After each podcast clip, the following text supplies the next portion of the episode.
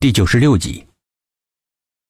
自从他一出现在沈坤泽的面前，他的视线就始终没离开过他，一直不错眼珠的盯着他，眼神里面有疑惑、迷茫，更有惊慌，脸色也白的吓人，整个身子不停的往墙上靠，恨不得能钻进墙里面躲起来。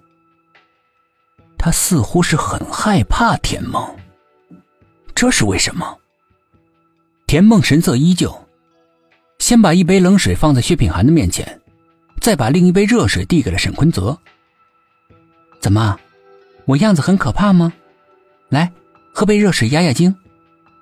沈坤泽连忙站了起来，诚惶诚恐的去接。不知道是水太烫了，还是沈坤泽没有接好，那杯水掉在了他身上，滚烫的热水全部洒在他大腿上。烫的他从座位上一下子就跳起来，不停的跳着，嘴里面发出了一声低沉的、有意压制的惨叫，样子很慌乱。田梦急忙的帮他去擦，手还没碰到他，他竟然像触电一样，连连的往一旁躲。不不不要过来！不不不不要过来！声音颤抖的很厉害，带着些许的哭腔。薛品涵一直在一旁暗暗的观察着。你出去吧，他对田梦说道。田梦张了张嘴，想说点什么，但是又忍住了，悻悻的往外面走。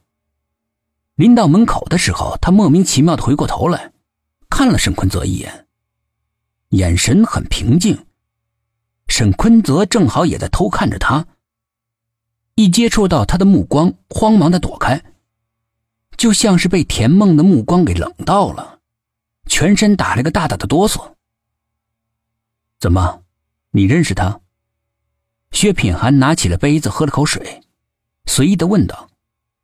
两只眼睛停留在沈坤泽的脸上，捕捉着他任何表情的变化。沈坤泽的视线还停留在房间的门上，直愣愣的，眼珠像是不会动了一样。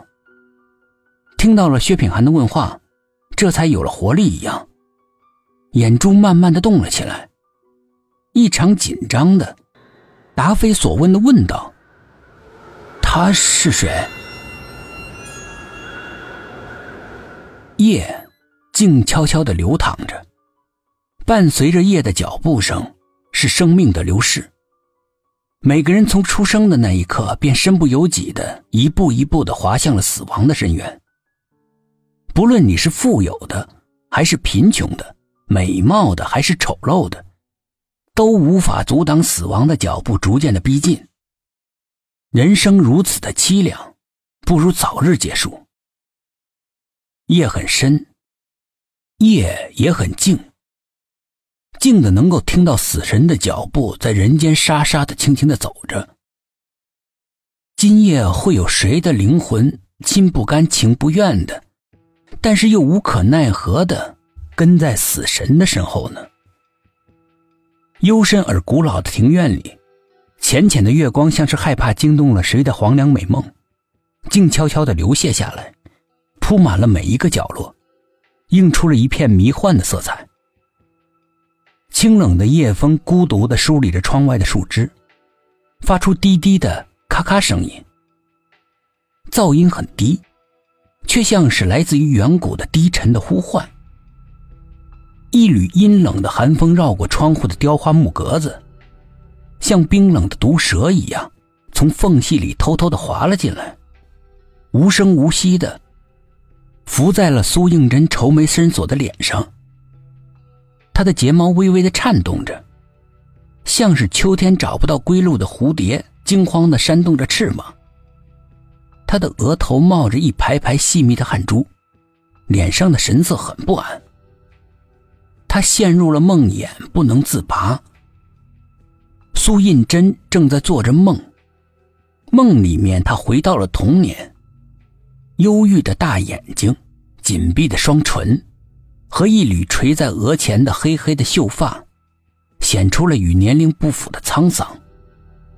他和几个年龄相仿的小伙伴在江边玩着，其他的人都在一起堆沙堡。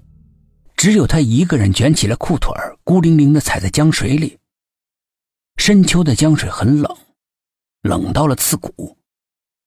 可年幼的苏应真却很喜欢这种冰冷的感觉。